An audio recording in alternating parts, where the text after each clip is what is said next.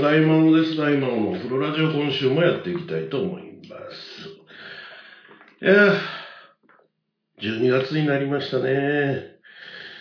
うーん、とうとう2023年もあと一月で終わってしまうということでね。まあ、こういう話をすると必ず言うのが早いなと。早すぎるよ。スレッガーさんかいと言ってしまいますよね。ほんとね、もうあと一月も来ちゃって、もう終わりが見えてきてますからね。えー今年のお仕事納めは何日何代みたいなことがだんだん分かってくるわけじゃないですか。僕大体28日ぐらいに終わりそうなんですけど。うーん、そうか。もう終わりが近づいているのかと。年末進行というものになりそうになってきておりますけれども、どうなんですかね？皆さんのお仕事がどうなのかなと思うんですけど、なんかずっとね、コロナで、えー忘年会とか、ああいうものができない状況が続いていたのが、なんか今年は忘年会できるぞってなって、えーアンケートを取ってみると、忘年会行ってみたい。やるなら参加したいっていう若者がかなり多いっていうアンケート結果がテレビで紹介されてたんですけど、あれ本当なんですかね？僕の知ってる若者たち、まああのコロナになった頃にですね、えー、まあ毎年そういう忘年会とかの幹事をさせられていた社員の若い人たちに話を聞いたときに、こういう状況になると忘年会とかできないよねっていう話をしてたら、まあ僕は大歓迎ですと。まあ準備するのもめんどくせえし、まあまあ言ったらね、僕も含めたお年寄りの相手をするのも面倒くさいと。もう本当、ないならないでありがたいですみたいな話をしてたんですよ。ね、そういうのが若い人たちの共通認識なんだと僕は考えていたし、実際そうだったと思うんですけど、コロナでもうそういうとこ出歩いちゃダメとか、飯食いに行っちゃダメとか、もう懐かしいですけどね、そんなこと言ってたのはね。えー、ほんと一昔前の話のような気がするんですけど、そういう状況に陥っていた間に、そんなに気持ちわかるもんですか？ねえ、まあ飲みに行ったり飯を食いに行ったりできる状況になった友達にも会うのがね、気楽になったと、気軽になったというのは非常にいいことだと思うんですけど、本当にみんなそう思ってんの？忘年会やるなら参加したいと思ってる？本当に思ってる？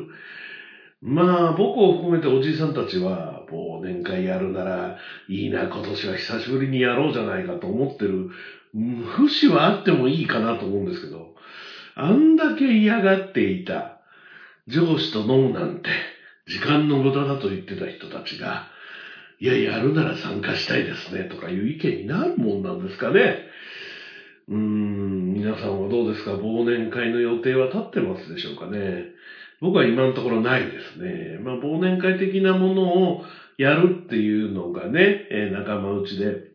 アンケート取って何日にしましょうかみたいなことをね、まあ、Facebook 上の仲間ですけれども、えー言ってましたけど、まあ、僕はちょうどその日も、次の日も仕事なので、残念ながら参加はできませんけど、その一件ぐらいですかね。今のところ予定が立っているのはね。あと、みんなでこう飲みに行こうじゃないかとか、忘年会しようじゃないかみたいな機運は、まあもともと僕そんなにないですけどね。忘年会っていう形ではあんまりないですけど、まあ職場がもちろんいくつかありまして、僕フリーランスだから、そのいくつかある中で忘年会をしましょうよっていう機運は今のところ高まってなさそうですよね。今年はやりますよみたいなことは聞いてないです。今のところね。いや、わかんないですよ。今後。今後もう、この年末だからそろそろやりますよとか。いやー、年末ちょっと忙しいから年始に新年会をやろうじゃないかという機運が高まってんのかな僕は聞いてない。僕が呼ばれてないだけの可能性もありますので、こればっかりはわかりませんけど、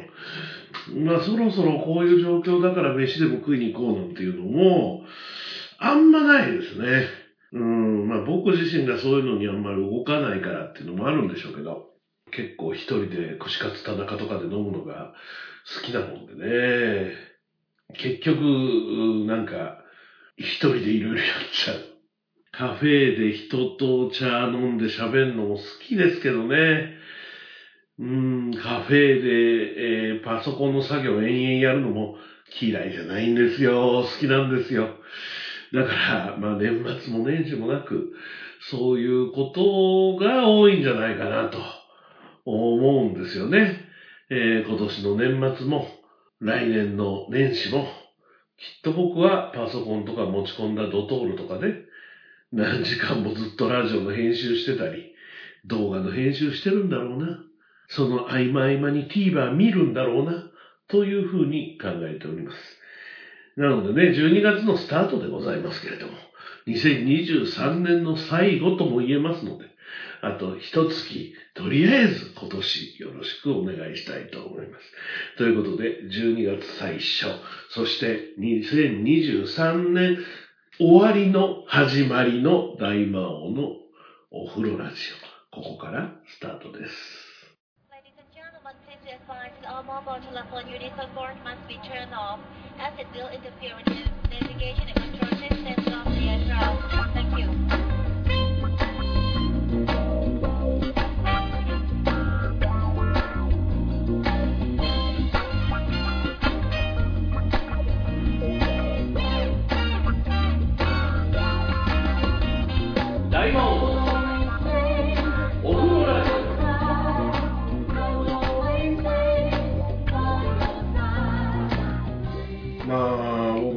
ね、ついこの間54歳になりまして、11月28日に54歳の誕生日を迎えましたけれども、まあ、Facebook とかね、Twitter でもちょこちょこっとおめでとうございますなんて言葉をいただきまして、いやあありがとうございます。本当に。ありがたい限りですね。で、で、54歳にもなってくるとね、なかなかこう、普通は仕事においても、プライベートにおいても、今までのことをずっとルーティンしていく生活じゃないですか、本来は。まあ僕自身もそんなに新しいことを始めるなんてこともありませんし、まあラジオもね、新番組最近作ってないですね。そろそろ新番組作りたいなと思ってるんですけど、今度は3年4年続くやつをね、えー、やってみたいなと思っているんですが、ここ最近ちょっと不発ですからね。長く続く番組はあんまり作れてないので、なんか誰かと YouTube 番組とかでもいいんですけど、何か新しいことを月一でもいいからやりたいなと思っている矢先にですね、少し前に僕に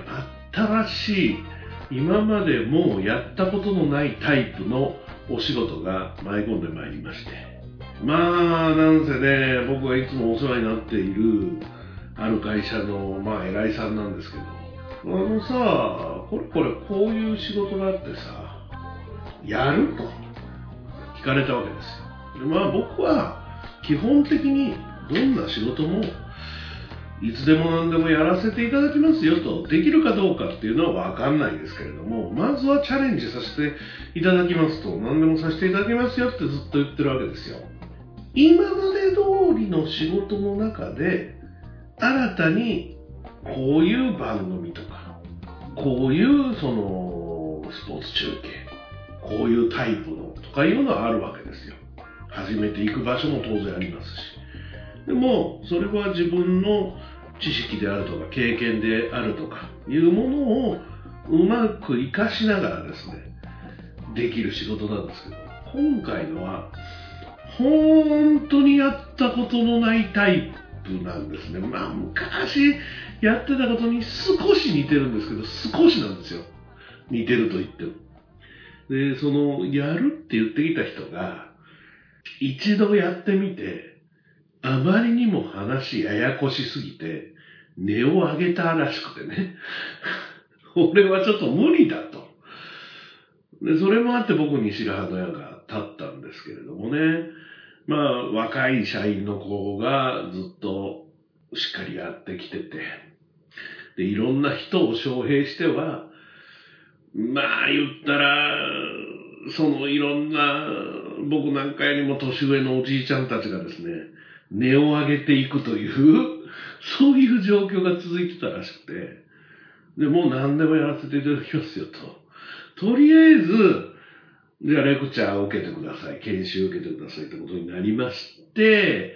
えー、先週の火曜日かな。超早朝仕事で2時起きの仕事です。いつものね。それ終わりで、ちょっとある会社の事務所に来てくださいと。で、その仕事をするための、まあパソコンでやる仕事なんですけれども、そのパソコンの動かし方とか、そういうものをお教えしますのでって、その若い社員の頃に言われまして、そこに赴きましてね。まずね、大半何言ってるかわかんないんですよ。大半ね。とりあえず、何言ってるかわかんないわけ。ちなみにスポーツ系の仕事ではあるんですけれども、放送の仕事とはまた違って、まあ現場で絵を出すような仕事ですね。それがね、超複雑っぽいんですよね。聞いてると。いろんなことやるんですけどもう、超複雑なんですよ。展開もわかりにくいし、そのスポーツ自体も僕はほぼ見たことがないスポーツですから、わかんないんですよ。でもこういろんな作業をしなきゃいけない。それも、まあ経費節減の売りともありまして、まあ言ったら、一人5役、6役ぐらいしなきゃいけない仕事なんですね。普通なら、うーん、普通っていうのがどういう状況なのかはちょっと難しいですけれども、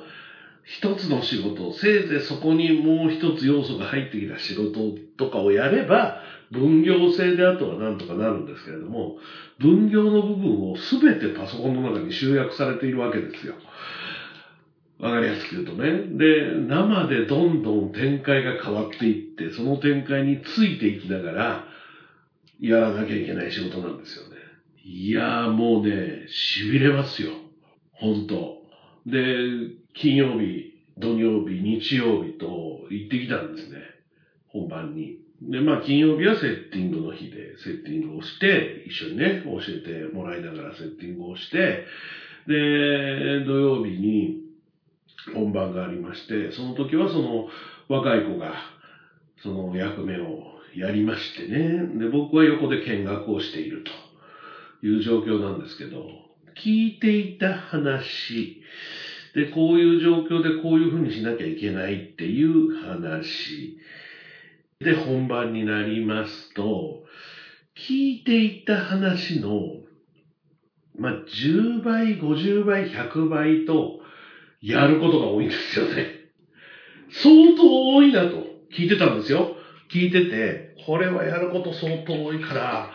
これは混乱するなと思っていたのの10倍、数十倍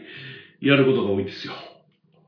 対応がものすごく大変でもその子、もうそんなに長くやってるわけじゃないですよ。何年もやってるわけじゃないから。今年に入ってから始めたんだけど、もう慣れたみたいで。状況をね、やっぱりね、若いと違うよね。若いとね、吸収も早いし、その子も別にそのスポーツに明るかったわけでもない。で、その、パソコンの操作に明るかったわけじゃない。だけれども、もうできてるわけですよ。やっぱりおじいさん連ね、僕も含めてね、それについていくのは相当大変だし、今更その新しいことを修練して、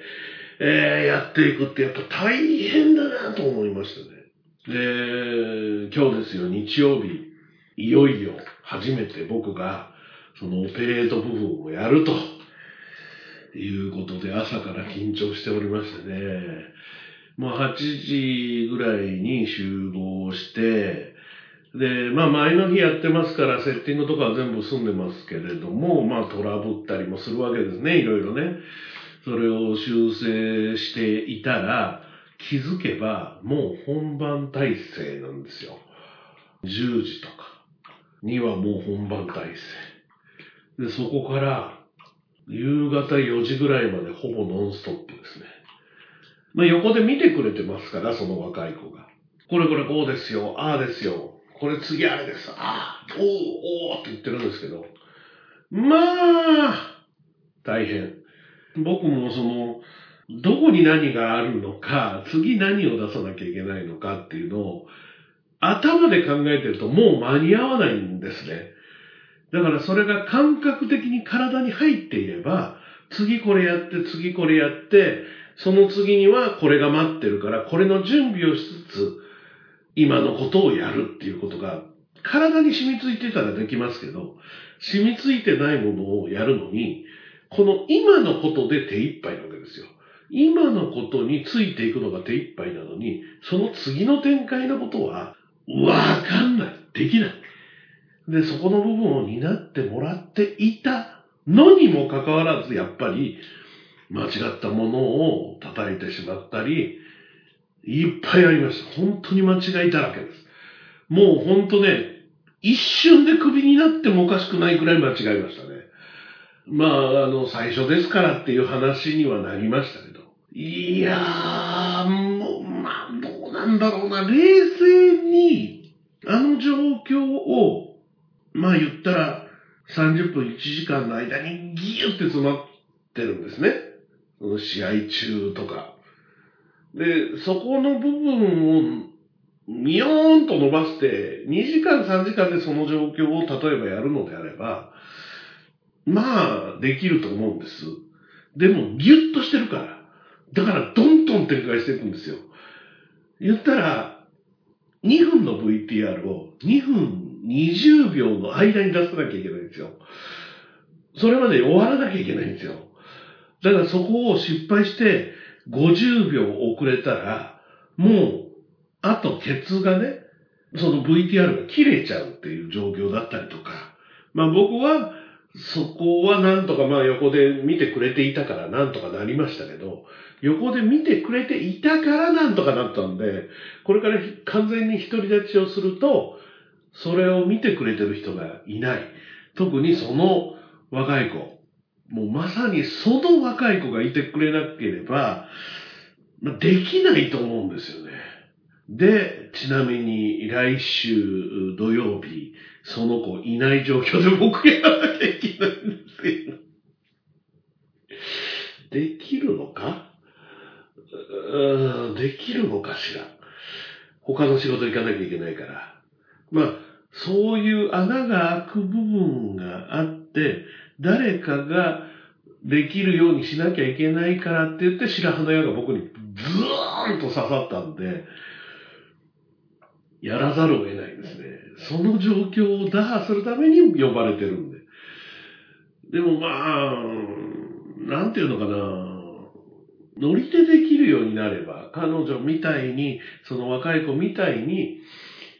もう自分の中に染み込んで、ノリでこれだ、あれだ、あ、これは間違いだから今出す、出しちゃダメだ。今、むしろこれ出さなきゃいけないだろうなっていう状況っていうのが、身に染みてきたら、楽しんでできると思うんですよ。面白くできると思うんですよね。だけど、まあもちろん今日が初めて横でサポートがつきながらも自分でやる初のお仕事だったわけで、そんな状況が来週ね、なしでできるかっていうと、できやしないですよ。できやしないんだけど、まあ一応そのサポートで別の人が来てくれる予定にはなっていますが、果たしてどうなのかね。まああの、まあしばらく何度か呼ばれることになろうかと思うので、まあ何度かその呼ばれている中で、どこまでできるのかっていうことにはなってくるんだと思いますし、本来はその準備の部分も今後はやっていかなきゃいけないんですけど、今のところはその今後のことは、まあこれからということで、その仕込みの部分とかは、とりあえずその若い子がやってくれるということなんですよ。まあ自分の子供どころか、まあ、あ言い過ぎだけど、まあ子供世代よりもまだ下の子、はい。学生結婚した僕の同級生なんかは、もう孫がいますし、実際。まだちっちゃいかもしれませんけど、孫がいますので、そう考えたら、自分の子供でも全然おかしくない子に、それ違いますこれですうわーって言われながら、まあでもそれはね、全然嫌な感じとか、そんな言い方しやがってとか思うんじゃなくて、できてない自分に本当にグーってなるんですよ。ああ、ああ、間違えた。ああ、間違えた。で、一度間違えると連鎖が起こるんで、自分の中で、え、あれということはリカバリーして、これせなあかんから次はどうなるからどうなんや？みたいなところがね、対応が難しいなとま。あやらなきゃいけないですから、何でもやらせていただきますの大魔王としては、何でもやらせてもらいながら、今後慣れていって楽しく仕事できるようになるのかな。今のところまだ自信はありませんけれどもね。うん、まあ5回10回やってやっとじゃないですかね。でも、その仕事が毎週あるわけではないので、来週はありますけど、その先どうなるかもまだはっきりしないので、うん、その辺が決まってくればね、まあどうなっていくのか、自分がうまくできるようになるのか、そういうのが分かってくるのかなと思ってはいます。はい、とりあえずね、2023年も終わるというのに、新たなる仕事、体力使う方がね、まだましですね。頭脳はやっぱね、なかなかついていくのがしんどいかなと。まあ走ったりするのもしんどいんですけどね。はいということで、この後は朗読のコーナーです。今回は一つのセンテンスでいけるかなぐらいの長さだったと思います。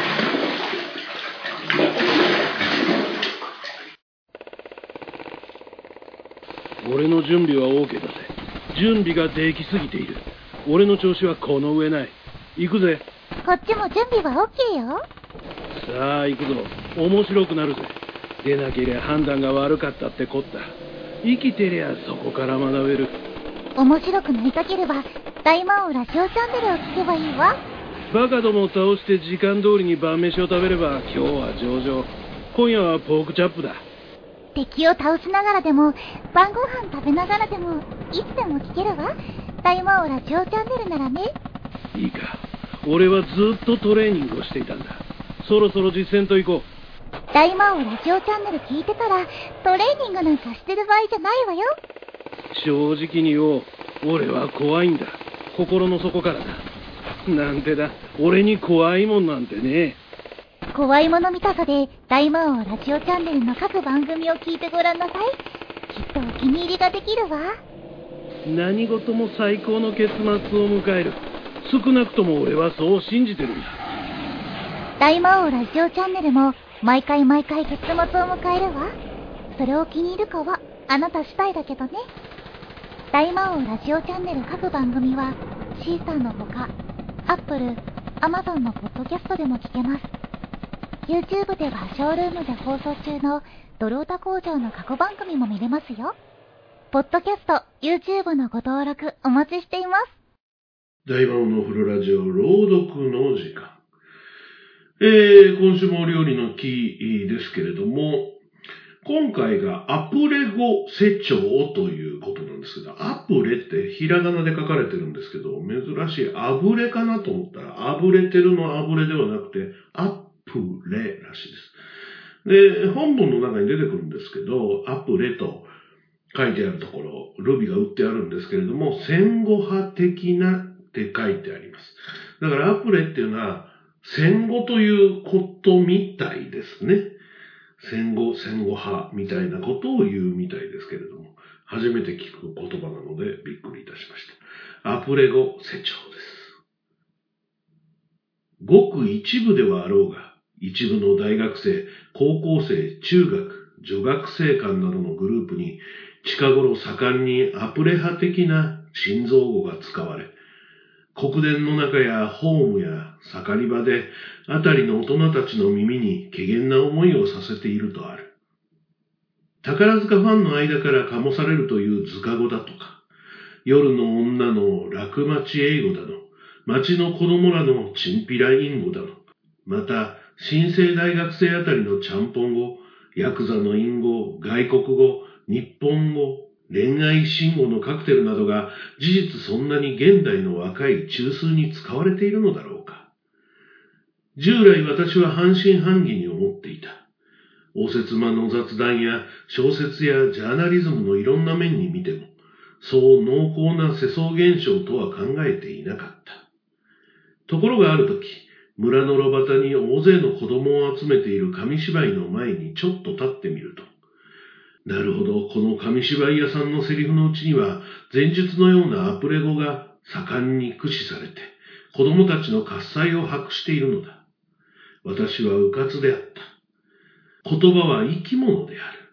都会に流行り風の流行るときは、近接の山村にだって必ず悪い風が伝播している。道理で村の子供らの会話までが近頃はだいぶ変わっているはずと今更のように認識した。けれど、村の場合ではこの言語のカクテル性が都会以上もう一つ複雑である。なぜならば古くからある村の言葉は文部省でしきりに言っている日本の標準語にさえ未だなっていないのである。例えば私のいる村は東京近郊の国電で2時間ぐらいなところだが、新生小中学ぐらいの女の子が自分のことをオラとか俺とか言っているし、語尾に関東言葉特有な米をつける風習も未だになかなか抜けていない。私の家の今年9歳になる女の子が、やはり盛んにオラと米を使うので、母が時々注意すると。だって私なんて言うと、学校でお友達が笑うんだもの、と正直な嘆きを言う。この間も朝書き取りの予習を中途でやめようとしたとき、母がもう少しおやりなさいと諌めると、うんと合点して持っている紙を指さし、じゃあもう似た作、似た作書けばいいでしょ？と言った。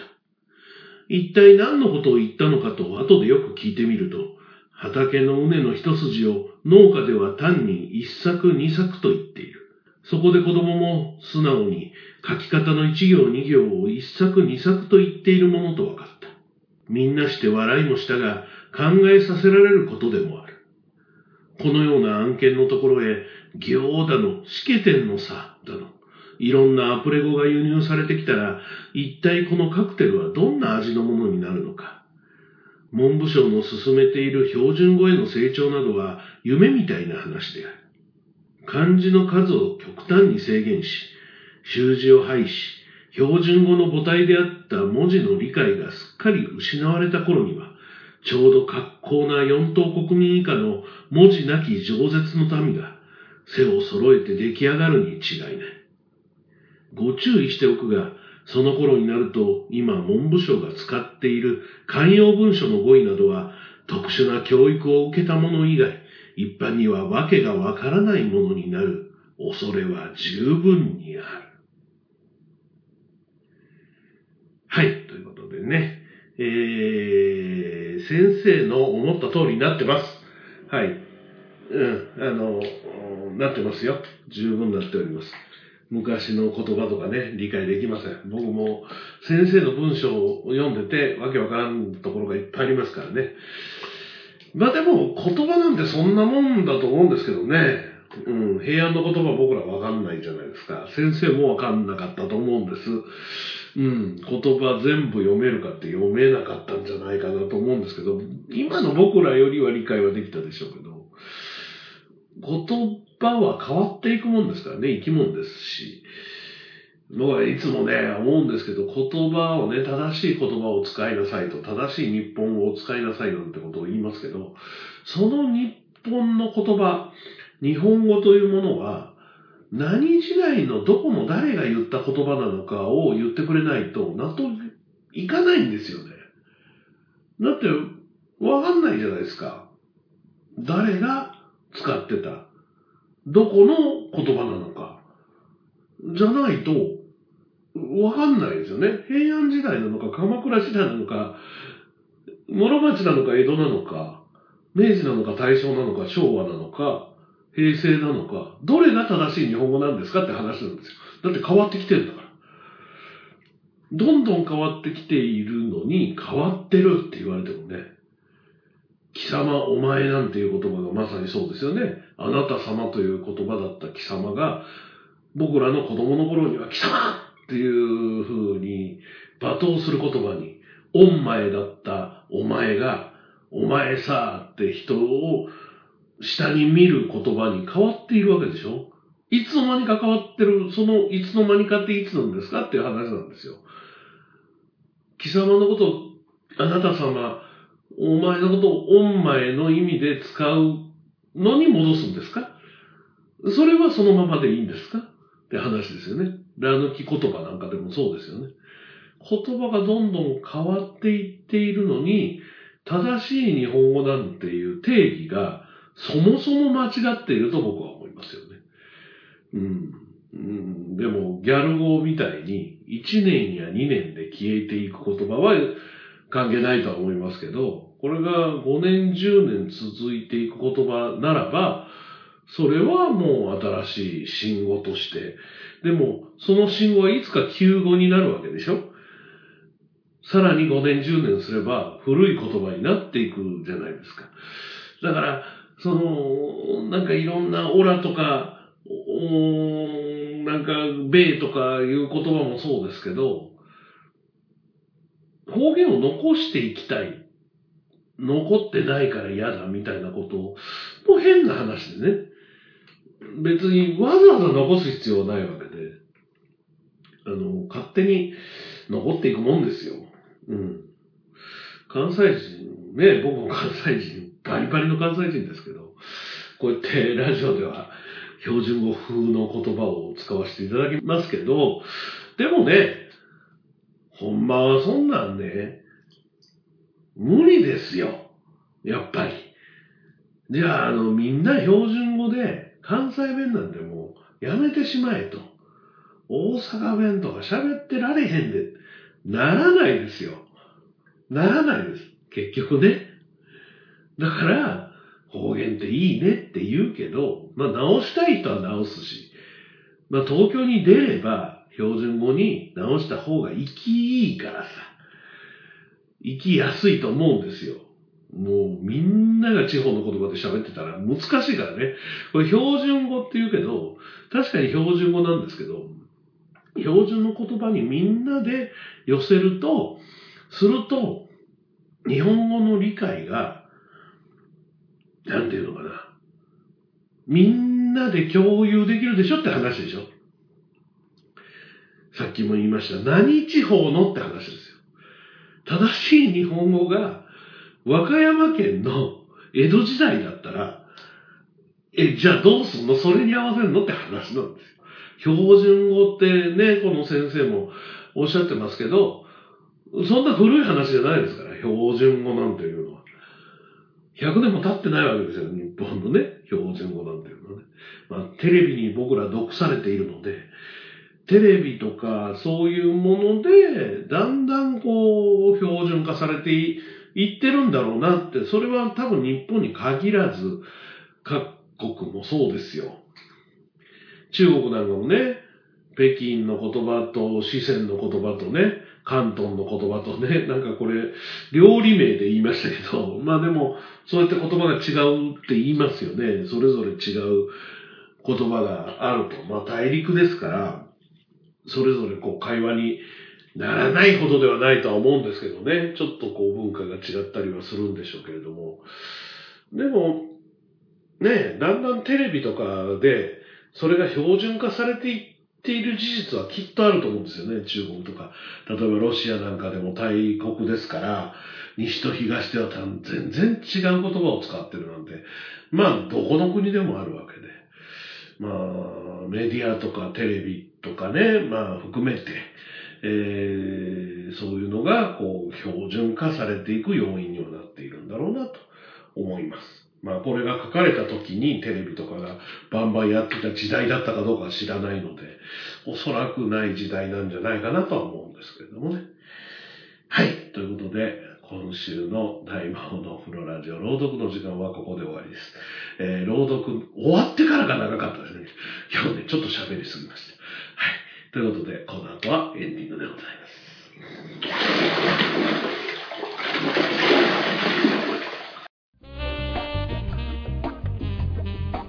お聞きの番組は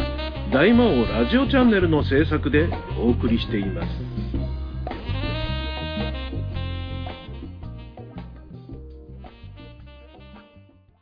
えー、っと、10月ぐらいでしたかね。10月ぐらいにあの、岩橋くんのお芝居、オリゴ糖という劇団のお芝居を手伝い見に行きましてね。で、まあ撮影したんですよ。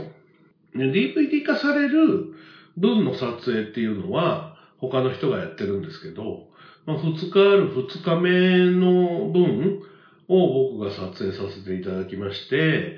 えー、やったんですけど、いくつかちょっと機材が、全然使ってない機材がどうも動かなくてね。うん、まあ、それまだ全然検証できてないですけど、もう2ヶ月とか経つのに。なぜ動かないのかの検証がね、古い機材なんで難しいんですよね。なので、まあ、カメラとしては動いているんだけど収録ができないとかいう状況なので、収録機につないで、そのカメラは使えるなと考えているんです。でも、新しいカメラを買うかいろいろ考えていて、なんせ、仕事になってるわけじゃないですから、うん。まあ、趣味程度のもんですから、そんなに金出せないんですよ。まあ、金出して仕事にもつなげようよって話ではあるんですけど、まあ、そっちの方を充実させて、それを仕事にしていこうという気概が僕にはないので、とりあえず、動かないなら、じゃあ、VTR というかね、えー、収録機を買おうじゃないかと思って、ヤフオクを見てるんですよ、ここのとこずっと。いろんなものをお気に入りに入れて。なぜね、でも、できればお金を使いたくないですし、で、カードも切りたくないわけ。カード払いが滞るから。結局、この日曜日に、いくつかちょっと機材落として、まあそのうちやってくると思うんですけど、もう入金も済ましたんですが、その前にカメラとかをこう入札してたり、あとはウォッチリストっていうのにね、えー、入れて見てたんです。とね、これ、前にも同じような話したような気もしないでもないんですけれども、例えば、5万円のカメラを出してる。というか、5万円からスタートさせて、6万円の上限で、6万円なら即決で落とせますよ。5万からスタートします。みたいなカメラを出してらっしゃるとするじゃないですか。できれば6万で落札してほしいわけ、その人は。6万円で落札してほしいから、6万円の上限をつけて、で、5万円スタートしてるわけですよ。でも、まあ5万5千円ぐらいならいいかなと思ってるわけ、その人は。で、それがずーっと誰も入札することなく進んでいくわけですよ。で、一旦終わります。そしたらまた、1日とか2日とかの期限で、また全く同じものを出していくわけですよ。すると、誰も入札しない。ウォッチリストっていうのに入れて、みんな監視はしてるんですけど、誰も入札しないから終わる。また同じ値段で上がる。そして終わるっていうのをずっと繰り返していて、誰も入札しないから、じゃあもう1円スタートにしてやれっつって1円スタートにするわけ。で、1円スタートにするとさ、6万円は出せないけど、1円なら欲しいわけでしょ？ウォッチリストに入れてた人は。僕だってそうですよ。で、1円スタートなら入札がポポポッと入るわけ。で、1円スタートなのが、まあ、だいたい4日5日期限があるとすると、最初5円、20円、35円ってちょっとずつ上がっていくわけね。で、まあそこそこ人気のあるものだとすると、そこから今日で終わりますっていうところに、ドドドドドッと入札が入ってくるわけですよ。例えば、1万円とか、1万5千円とかで、最初の5万円に比べたら随分安く落札できる状況っていうのが生まれてくるわけですね。で、もちろんオークションですから、そこからラスト5分とかで、どんどんみんなが入札していくわけですよ。で、ヤフーオークションの結構大きな問題として、期限が伸びるんですね、あれ。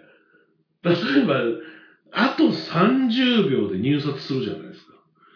そしたら相手がぼやぼやしてて入札を忘れたら、そのまま落札できるようなもんですけど、あと30秒で入札をすると、1分とか伸びるんですよ。終わり時間が。あれも変な話ですよね。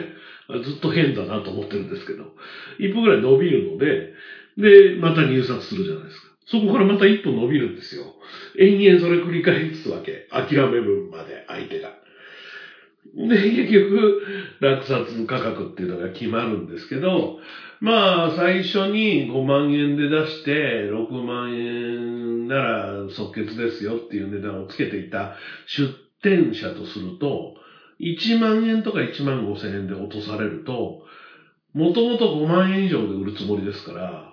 大きな損失ですよね。普通に考えてね。大きく損失しているので、まあどうしようかなと考えて、オークション自体をね、取り消しちゃうんですよね。1万5千円で落札されたらたまったもんじゃないって言って、取り消すんですよ。つまりね、ゴールラインをね、さっきの時間のゴールラインもそうですけど、落札のゴールラインを、ここに置いといたら誰もゴールしてくれないから、前にずらしたわけですよね。そもそも1円でも落札できるっていうゴールラインにしたわけですよ。ただそのゴールラインを追っかけて、みんなが追っかけてる間は、ずっとゴールラインはどんどんこう、先に進んでいくわけですよ。で、5万円のラインまで進むかなと思ったら、だいぶ手前でゴールって決めちゃうわけですよ。なのに、ゴールって決まったんですよ。ゴールって言ってるわけですよ、システム的には。ダメダメっつって、ゴール一遍取り消して、入ってない、入ってない。はい、認めませんって言って、ゴールラインをまた変えて、今度は2万円スタートとかにするわけですよ。いや、あのね、あのゴールラインを動かすっていうのは、まあ、汚いというか、絶対にやっちゃダメですよね。ほんとダメだと思うんです。だから、ヤフーオークションという世界において、やっぱりオークションを1円で落札しても、ちゃんと落札すると。送ってあげるのが基本だと思うんですよ。で、僕も 何度かそういう値段で落札したことがあって、アンプを買った時に、ヤマハのアンプが結局僕23円かなんかで落札したんですよ。それ、それも5件ぐらい多分入ってたんですけどね。あ、僕だけだった。さすがに僕だけだったかな。覚えてないけど。まあ、20円、30円で、ちゃんと20円、30円入金したら送られてきましたからね。偉いもんで、ちゃんとしてる人だ。ちゃんとしてる人はそうやってやっているんですけれども、そうじゃない人は、本当ゴールラインを動かしてしまうので、まあ僕は入札してなかったですけど、でもまあ、入札してたとしても、そうやって取り消された時点で、もうこの人はゴールラインを動かす人だと思うから、この人のところには、もう何も入札すまいと。でもまあ、いちいちね、その人の ID とか見てませんから、悪い出店者ですみたいな評価さえできないんですよね。落札した時点では評価できるんですけどね。ゴールラインずらすのはダメなんじゃないですかっていうのはヤフオクにも僕、メール送ったことあるんじゃないかな。いや、まあ、変わんないんですけどね、結局ね。それ認めてるやり方なわけで。いや、認めちゃダメなんだろうなと思うんですけど。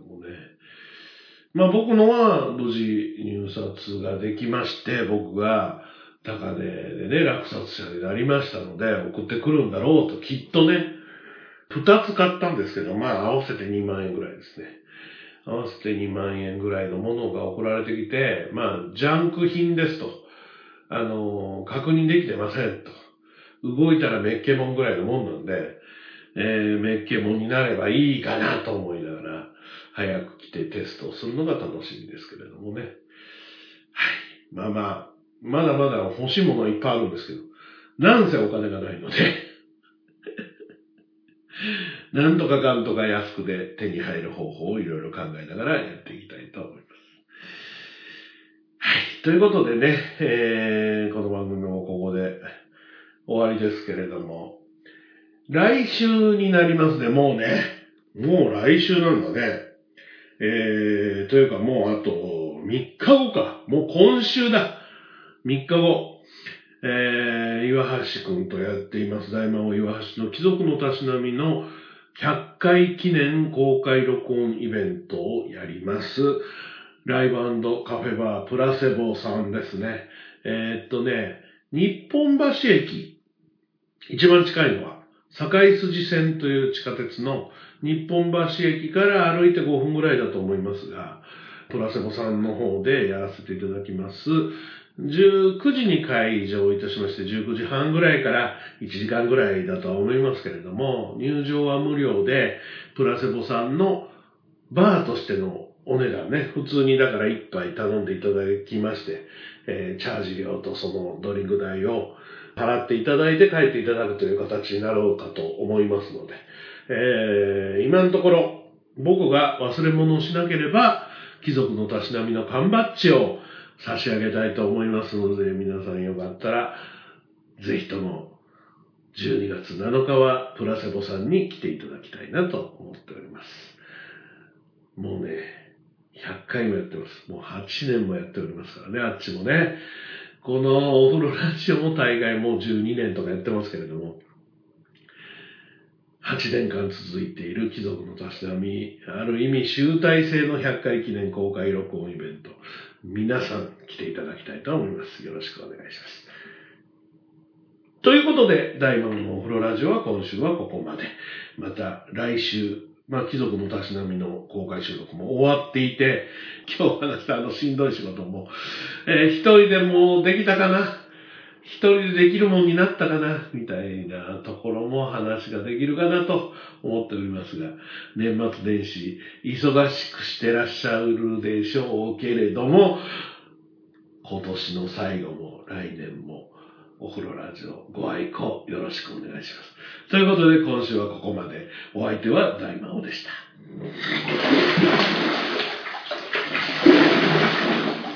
大魔王のお風呂ラジオ。この番組は、大魔王ラジオチャンネルの制作でお送りしました。